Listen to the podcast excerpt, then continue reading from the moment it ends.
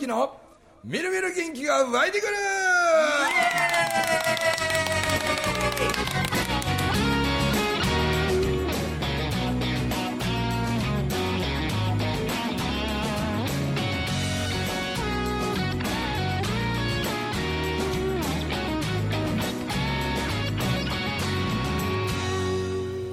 はい。おはようございます。おはようございまおはようございます。えー、にぎやか9人でですね、はい。本日2本目の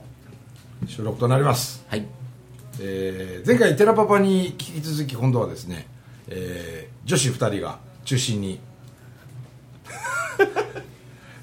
高祖風呂のすはい。宣伝をしたいんやんな、したいんや。えー北海道から僕がほぼ強引に あの君は伊勢来るべきだというふうに。この雪菜の、なんかねもう仕事の速さと、センスと、なんちゅうかなもうほんまにスーパーウーマンとやった。勝手に言ってますけど。褒められた。みんなもそないねやたら言うよね、うん。ありがたいです。ありが仕とうございます。事のクオリティ高いですよね。うん。ありがとうございます。だから雪菜も元学校の先生ですよ。ね。そうそうそうけどこの発想力と行動力でこんなんしたらおもろおもろいんちゃうかこんなんしたら子供喜ぶんちゃうかこんなんやったらあんなんやったらっていうユキナのスピードに周りの先生がついていけなかったんでしょうね。であんた勝手にそんなんばっかりどんどんやられたら学校全体のバランスがとか言うてブレーキかけられることに我慢できんくてほなやめますってなったんやろ？結構叱られましたね。結構しかなくてああの国語の教科書持って今日は外で音読しようとか言って、うん。グラウンドに行ったらちょっと待ってちょっと待ってちょっと待って 回収されたりとかうん。結構怒られましたね。いいのにな。ダメって書いてないんですけどね。ーそうそうそう。ん。うん。な、まあ、そういうねばならないの枠の中にいるとユキナなんかのね、うん。才能は開花しないから。そうなったらもう場所変えるしかねえから。そうですね。ね。うん。それでいろんなことを好き勝手にやってるうん 時にまあ五人紬大学のな、はい。北海道校のはいはい。5期がぐらいだ5期ですね。な今8期まで来て8期るかなまで。すごいな。だからその時のユキナのこの活動行動力というかアイデアというかもう早いから、いやこの女子力をぜひ伊勢のねあのコロナ明けの酵素ドリンクと、発酵食品に特化したビュッフェレストランにプラス出すスペースを作ろうということであの米ぬかのぬか風呂というかね酵素風呂というあの自然発酵の、まあ、いわゆるお米の一番栄養価の高い胚芽の部分が粉砕されてまあもともと白いのにな。そうです。きな発粉みたいな酵色を流すちょっと水溶液をかけてすると自然発酵熱で70度ぐらいまで上がるんですよでそれにこう体ごと入って。で栄養分も入るんでしょうけど余分な老廃物は出ていくみたいな。その汗とともに出る老廃物がまたそのぬかたちの餌になるというですね、うん。その今マイスターとして。へい。頑張ってるゆきなが宣伝をする、そう。ん、して。うしてします えー、あの発酵しているぬかに入っていくともうお部屋自体も常に20低くても26度くらいうん。暖房なしでなっていてで米ぬかは65から70度ぐらいまで発酵して暖かくなってるんですけど、結構暑いんですけど、うん。体感でいうと43度4度ぐらいのちょっと厚めの温泉みたいな感じなんですけどもうとにかく現代人冷えてる人が多い、うん。もう冷えすぎなぐらい冷えてて特に女性がな。女性はもう本当に冷えてることに気づいていない方も多いです、で汗かきます？文明さん結構汗かきますよね。めっちゃかく。もう終わってあのぬかぶ酵素風呂出てからいわゆる整う時間っていうやん、うんうんサウナでもそうやけど、で僕も昔からサウナ大好き。あボクサーもサウナ好きでしょ。いやもう大好きですね。えー体調落とさないと。これはまだね、はい。あのいわゆるサウナって外から当たる暑さ。であれで限界来て水風呂入ってまたサウナ入って。で、えー水風呂入ってって僕らも6回7回みたいなことやるともうなんか最後の方になって頭カラカラしてするけど酵素風呂の方があの整う時間があのなんか脳が停止するなあれな。もう分かります分かります。するするうんうんうん。やりきったみたいな。もうね動けん。俺ねこの間もそうやったけど酵素風呂入ってシャワーもう体中あのぬかがべったりつくから、ある意味ではそのその残ってる桶の中のぬかはそないに汚れもせんやろうし、うんまあその餌にもなっていくっていうのもあるんやけど、まあまあ気にする人はどこまで行っても気にするんやろうけどしやけど、まあ、シャシャワー浴びてなんかこのポンチョみたいなの着てそれでちょっとこう整うんですけどね10分ぐらいねもうねき声も聞こえてくるし目も見えてるんやけど喋りかけられても「え？え？でねあちょっと今考えられません」みたいなね。もう喋るのもね ままならんぐらいもう脳みそがねなんかもうボゲーってね停止してしまうぐらいもう異次元いくよな。飛びますね。あれが何とも言えやん。この間うちのウォーリーも入ってウォーリーも10分から15分ぐらいウォーリーや。これでこの間のあれやけどな。あはい、あの聞こえてますけど今飽きません。みたいな。あの整う次元の違いは体感せんとわからんよね、あれね、すごいサウナ好きな方もよく見えるんですけど、うん。サウナを週に1回くらいかな入ってて大体34クール、うんサウナ水風呂サウナ水風呂ってやって、ようやくあ整ったなっていう状態になるっておっしゃってた方が、酵素風呂はもう1回の入浴でそれが来るって言ってて、こりゃ手っ取り早いなっておっしゃってたんですけど、大体15分程度入浴していただくんですけどあの体のどれぐらい汗かくかっていうのが、うん。15キロのマラソンを全速力で走ったうん。ぐらい汗もかくしもう肉体疲労というか。じゃあ天王寺動物園行けるな俺な。動物園歩いて筋肉痛になる男やからねほんま。もう体質改善してください。ああまあ言ったらあの卵で置き換える話あれ分かりやすいうんよな。うんうん。あのサウナって冷たい体が暑い部屋に行くので汗かくんですけど表面の汗がまず出てきて結露の状態なんですよね。うんなので表面から汗が出てきて水分が表面に出てくるなんですけど、えっと、酵素風呂は内臓から温まるっていう温浴法で温度はそんなに高くないんですけど内臓が温まってくるので卵で例えると温泉卵の状態。うん。で温泉卵で黄身から温まってきてゆで卵は白身から温まってあの固まってくるんですけど、なんで時間短めにすると半熟卵になるそうですそうす。ですで酵素風呂のあのぬかの中に生卵を入れとくと温泉卵できるんですって。へえ今何分くらい入れたらちょうどいい卵になるのか実験中なんですけど、うん。それくらい内側が温まるからいや実際僕はねあの高速風呂もゆきなが今メンテナンスやってマイスターですからねで入らせてもらうとこの間もそうやってんけど確かにここに自分の心臓があって、うんうん。ドクドクするんだけどあの高速風呂入ると僕はねこのへそのちょっと上あたりに、もう一個心臓ができたみたいにここがねドコンドコンドコンってね内臓がドコンドコンってめちゃくちゃ僕脈打つんですよ、うん、ほんで高速風呂出て整う時間過ぎてでしばらくするとやっぱりトイレにやっぱり行きます。うん。うん。であこうやってなんか内臓温まってもういても立ってもいられずこう出ていくなと、それでその後に発酵食品を食べてね、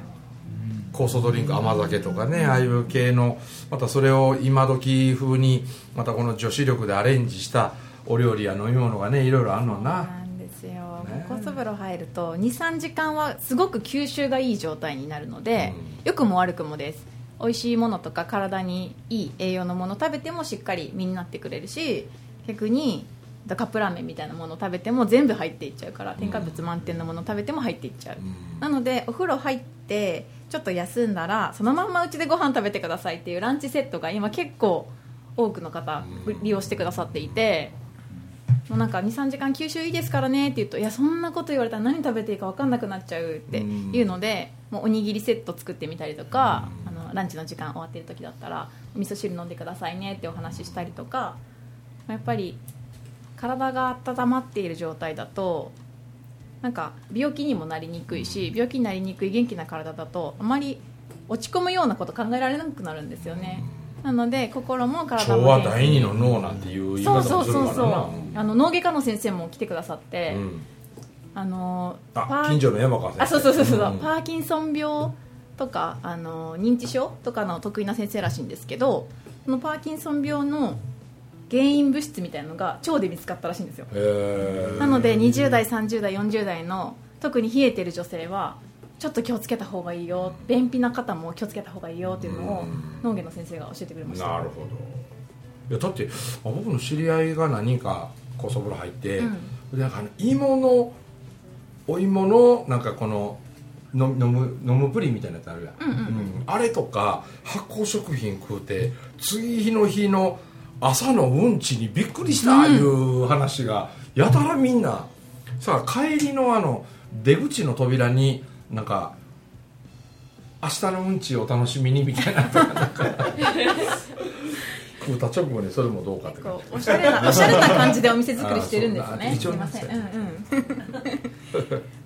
けど翌日びっくりっていうのは結やたらありますね。うん。聞きますね。あとこれから寒くなって冬になってくるからあのなんやろうな。なんとなし底冷えするとかいう、うんあの時にあの、まあ、これ僕もまだ妄想で僕の妄想にこのスタッフらはみんな振り回されて非常にご迷惑をかけてるんですけどなんかこんなちっちゃなねこの木枠の桶の中にその箱の酵素を入れてねあのぬかを入れてねで女性陣たちがランチを食べながらぬかの足湯っていうやつをやりたいのそれ。あれ絶対いいと思うよ。そんなんあんまランチ食いながらさ靴脱いで靴下脱いで足つけながらさで後でなんかバケツのお湯かなんかでうんうん。こうちゃちゃっと洗うてさタオル貸してあげて拭いて。ほいでしたらあこんなにも先端がポカポカになるんだなみたいなんがでご飯食べながら生姜のいろいろなおかずとかいっぱい作ってるやん。生姜ディップとかさ。であんなん食べてたらあなんか体の中から熱がポカポカしてくるっちゅうああいうのを体感してほしいよな、うん。まあ、新しいことをいろいろ。でまたユキナがね考えるんですよ。あのなんか俺これも無茶ぶりでななんか県外の人たちとかが、じゃあ伊勢へ行こうかって言ったら ルルブなんか見てたらもう情報量多すぎて、あなんかなんで勝手に私たちが皆さんがいろいろ伊勢に来るなら、まあ、伊勢神宮には行くでしょうと。でおかげ横丁にもお店はいっぱいあるんだけどここのお店のこれがおすすめですよみたいなやつをもう勝手にねあの旅人目線でまずは神宮に行くおかげ横丁でちょっと腹ごしらえする。でお泊まりするならもうお刺身山盛りのこんな民宿なんかで泊まる方が実はコストパフォーマンスすごい高いとか、だけど高い値段払ってこういう良さのあるホテルもあるとか。でそうかと思うと翌日にはぜひ黒船ファームにお越しいただいてでその高層風呂入ってえーからえーいいもの食べてみたいな。なんか単にランチ1時間で終わらせるという感覚をお昼3時間うんお肌ツルツルで内臓元気に3時間たっぷりみたいななんかそういう感覚で受け止めてもらえると嬉しいよな,、うんな。そうですね。もう満喫してほしいので。ね。伊勢へ来るならというなんかもう勝手にい伊勢の旅行の1泊2日の工程をユキナが勝手に考えて、で見せられるとこの通り行ってみようかって、この通りのもん食うてみようかみたいななんか雪菜色に染まる伊勢旅行っていうのもいいんじゃねえか。パンフレット配るようになってから、うん。この工程で行けるのはいつなんですかっていう問い合わせが結構来てて、うんうんうん。ちょっとガイドやってくださいね。え？ガイドやってください。ね軽いだけど時給高いねんなんかこの工程通りにみんなで旅行に行きたいっていう声が結構あってうんそういう需要が増えてくる頃におそらく俺たちの秘密基地が そうだ。整うんじゃねえかと、えーまだこれここでは言ってなかったですかね、ちょっとだけごめんなさい。ねちょっとだけでしたっけね。けですね。ちょっとだけ。ひょんな縁があって、ね築180年の江戸時代に建った古民家がねたまたまこう縁あって僕の元へ近寄ってきましてですね。すごいんですよこれがまた。それこそ徳川言うたらあのあ御三家って言われるぐらいで、水戸徳川、あの水戸黄門さん出たね、あれと、まあ、何人もの将軍が出た尾張徳川。で七代将軍吉宗ってあの暴れん坊将軍、はい。あの方は紀州徳川なんですよね、ほんでこの紀州徳川のうんお殿さんがじゃあ江戸へ上がるとか伊勢神宮お参り行くとかいう時にそこのそのお家を宿泊代わり宿泊所に使ってたり休憩所に使ってたそういう古民家なんですよ。ほいでやばいですよ。すごいですね。すごいすごい。国の定める見たお前。見ました。なんか行きました。行った。やばい。興奮したようん。うん。やばい。はい何やばい。これって感じなんですよ。えでもう門からめちゃくちゃ立派ででそこにこんな聖堂のような青い色の国の重要有形文化財に指定されてる、プレートついてるんですよ。プレートついてるんですか？家にですよ。ほで玄関も普通の人が出入りする玄関の横に殿様用の玄関が別個にあるんですよ。カゴのまんまで上がっていけれるみたいな風になっててほで母屋があり裏に蔵がありで門の両サイドにも10人10人寝れるぐらいのスペースあったりとかね。もう門が家みたいにしてるんですよ、うんほで敷地面積もねあ300 300坪か350坪ぐらいあるやろうな。で裏に田んぼも畑もあってで山もあってそれがまたびっくりポンなお値段でうん。思わず勢いで買ってしまいましてですね。やったですぐすぐ裏のところにめちゃくちゃ綺麗な川流れてるんです、一ノ瀬川っつって上流も下流もダムなくてもう周りの岩場からバンバン飛び込めるような深さもあってで横に橋もあるんで今日もさっきともとあのバンジージャンプのあのゴムとか足に巻くなんとかってインターネットとかで売ってねえんかなとか言うてあの橋の上からバンジージャンプとかやったらめっちゃおもろい。と思うやりよ深さめっちゃあるしな、あの川俺入ったことあんねんけど鮎も泳いでるし絶対あの雰囲気やったらうなぎもおると思うし、それであの川やったら泳ぎながらね川の水ガブガブ飲んでも全然平気、うん。でそのうち井戸掘ってあるし180年前から湧いてる地下水で生活できるんですよ。でもなんか今風の台所にちょっとへ改装してあるところはもうめくって昔の奥戸さんみたいなやつ復活させたのかなみたいな。で広さあるし近くに温泉あるし、そこら辺ブランド豚売ってるんであの豚肉でバーベキューもう男の手料理でもてなしたいね。それはいつですか？いつですか？みんなの夕飯任せる俺にって鮎取ってくる俺の姿見て女子たちがみんなときめくみたいな。星の王子様を見るかのごとく川で潜ってる俺を見てトドが潜ってるみたいな感じ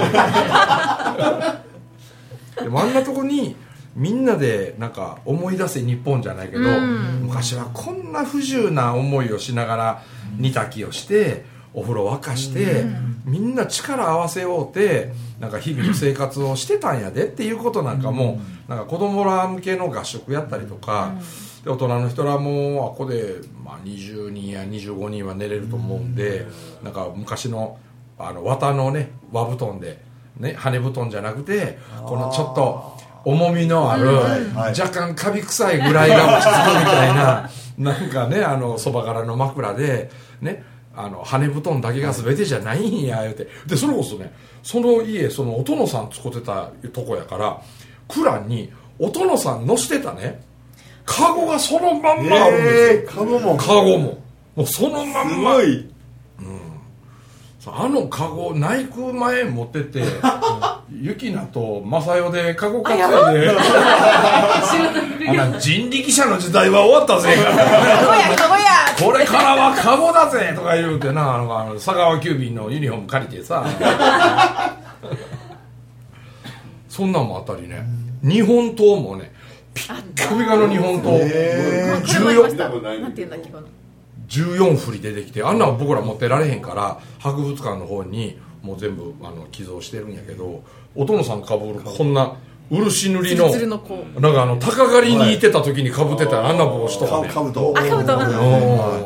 とかと思ったら殿さんがあの時代劇でよく見るあの枕あのそば柄とかじゃなくてこのやたら高い枕。えあんなもんね油紙包んだ江戸時代の新品のまんま出てきたんですよ。はー、へとか槍とかも日本出てきたりもうねいろんな骨董品のこれ一体何でも鑑定団番組ごと来てもらわなあかんのちゃうっていうぐらいいろんなもん出てきてね。したけどあまりに物がありすぎて片付かないんででみんなで、まあ、僕はいなかったんですけど友樹はみんなでトラック10杯分捨てたんやろ。10杯分は捨てましたね。え軽く。軽く10杯分。あん中に金目のもんあったかもしれない。けど珍しいとこで言うと江戸時代なんで、例えばどこかの位の高い方のところへうちの娘がお嫁に行く言うてもあの要するに子作りをどうやってしていいかがまだ13歳4歳とかの昔の女の子なんか分からん、その子に親が渡したいわゆる手書きのエロ本なんですよね、でもね、もう芸術作品ですよ、あれ。ちゃんと、あの、紅花の紅の色で赤とかを書いて、手書きで男と女っていうのはこういうふうに、その好きという感情を行動に変えることから赤ちゃんが生まれてくるんだよっていう指南書みたいなやつもね、何冊もこの、あの、朝の紐で止めたような、そんな冊子が出てきたりとかね、なんだこれみたいな、あの、こん。な、なんか、あの、朝の紐に、あの、銭形平次が投げてた、あの、なんか、寛永通報みたいな、あんなが、トラーって何十枚も連なってるやつが、天井からぶら下がってたりとか、もうね、なんじゃこれに溢れてるんですよ。えー楽しいんですよね。こんなことをわーわーわーわー言いながらですね。でもあんなところで、例えば、あの沖縄の五円紬大学のみんなも、もう出来上がって泊まれるようになったら沖縄から井の一番でみんなで行くって言ってる、だって沖縄ってやっぱり琉球王朝の文化なんで、だから沖縄ってね実はおあのお寺とか神社ってめっちゃ少ないんですよ、だから神社へお参りに行くとかお寺にお参りに行くとかっていう感覚がね。沖縄の人たちあんま分からないんですよ、あの先祖崇拝だけなんで、だからあの亀甲墓言うて子宮の形してるお墓にお骨をどんどん入れていって、で命日とかが来れば親戚一同集まってごちそうを持ってで三振持ってその死ぬことが全てが全てダメなことじゃなくて、また次生まれ変わってくるために、なんかねこの世の音を聞かせてやりたいっていう思いでみんな三振引いてカチャーシ踊って命日になったらみんな墓の前で宴会するんですよね、もうこの時点でなんで伊勢神宮にお参りするってその二礼二拍手一礼とかね、そういうこともね沖縄の人だってなんか全然イメージが湧かないんですよね、うん。でそう考えたら今日も生きしなとも来て話しててんけどなんか今ねそれこそイスラエルとあのガザ地区ですか、あのハマスとかいう人ら喧嘩して戦争してらっしゃるけどあれって客観冷静に見たらもともとキリスト教という宗教からユダヤ教とかイスラム教とかなんとか教とかってみんな枝分かれした者同士が俺たちの宗教感覚とお前たちの宗教感覚がまるで違うとか元一緒やのに、ね、でそこで相入れ合わなかったりお互いを許し合わなかったり維持張るからあれ戦争してるんでしょ、で日本なんて僕日本ってほんまみんな穏やかで平和に生きられてるなっていう根幹って僕やっぱり神道やと思うんですよね、神道って世界にあまたある宗教の中で唯一経典教本がないんですよね、そうでしょ？伊勢神宮行って天照大神が作ったお参りのルールとか何もないじゃない、で何かルールが何もないんで、いわゆる全てが自由から始まってるんですよね。ほんでねインドから中国中国から日本へと仏教が伝わってきたけどもともとお釈迦さんが説いたその仏教をが宗派が分かれて曹洞宗あったり日蓮宗あったり、臨済宗あったり浄土真宗あるけど曹洞宗と浄土真宗戦争するような見解にならんや、うん。宗派全然違うのに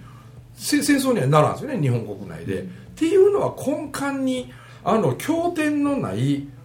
神道というものが、なんか日本の奥深いところに根付いてる部分があるから、やっぱこう戦いを好ま好まない民族になっていったんちゃうかなっていう、それを世界が手本にすりゃええのにと思ってね。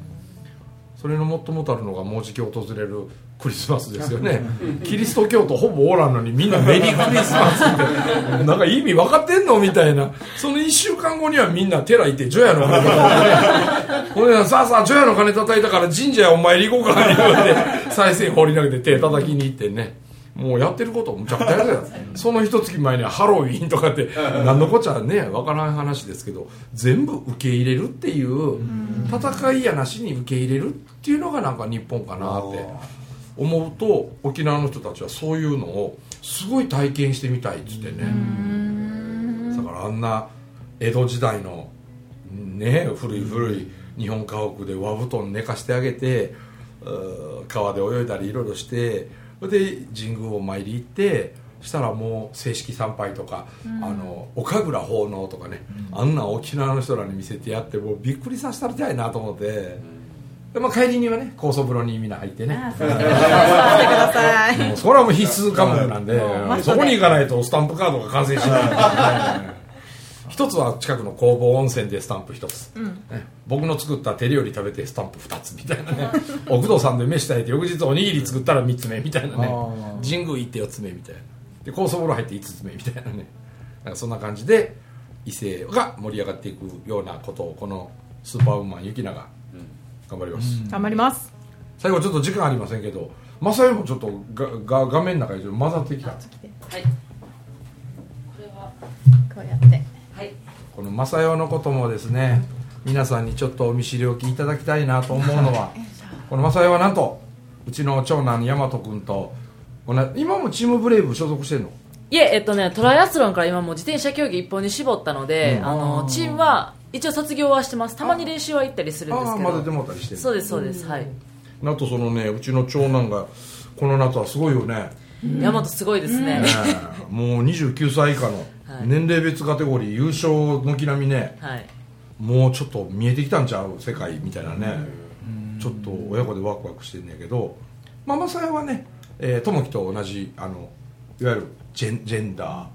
ジェンダーなんか？ジェンダー。ないんだよな。なんか私も最近よく分からなくなってきて、うん。もうなんか両方生きてるけどわざわざなんだろう私はこんな性別ですみたいなあんまり言うどうどうなんかなっていうのもあったり。いや昨日もな俺、はい。その新潟行ってて帰ってきた伊丹空港で、はい。あの修学旅行生と鉢合わせてこの修学旅行生の中の女の子が、はい。みんな制服着てんやねんけどその中に3人ぐらいなスカートじゃなしにズボン履いてる子がいてたからあー。あこの子らはスカート履くのが嫌や言うて自分でちゃんと言ってズボン履いてはんねんなって。さやけどヘアスタイルとかが例えばこんな雅代みたいにめっちゃ髪短いとか、はい。そういうんでもないんよな、えだからそんなこうジェンダーも何もメーター振り切っているわけじゃなくて、なんかその女臭く生きることがいまいち好かんぐらいの、うんそういう程度の子もおってもう本当に多岐にわたって何っていうカテゴライズができやんようになってきてんねやろな今な、うんそうですね。それであの学校も制服選べるようになってきてるので別に自分の心と体が違うくなくても着たい制服をもう自由に着れるっていうそんなのがはい。感じ、なんか、そうなんですでもしかしたらスカート寒いからあそれはあると思います。私はズボンがええねんっていうそんなんでもええんちゃうかなと思ってんな、まあ、そういう意味では。でも自転車な。はい。マサヤは早いからな。もう全国区ですよもうねそうですね、まあ、今回2024年新しくあのユニフォームにあのスポンサーを入れる、えー、と募集をさせていただこうと思ってて、うん。この前一緒に岡山おお邪魔させてもらった時に岡山のみんな。なすげえ応援してくれてあ そうなんですよ。はい、岡山スタートでちょっとこれからあのお声掛けさせていただこうかなと思ってます。うん、うんうんほんまや、はい、えーみんなの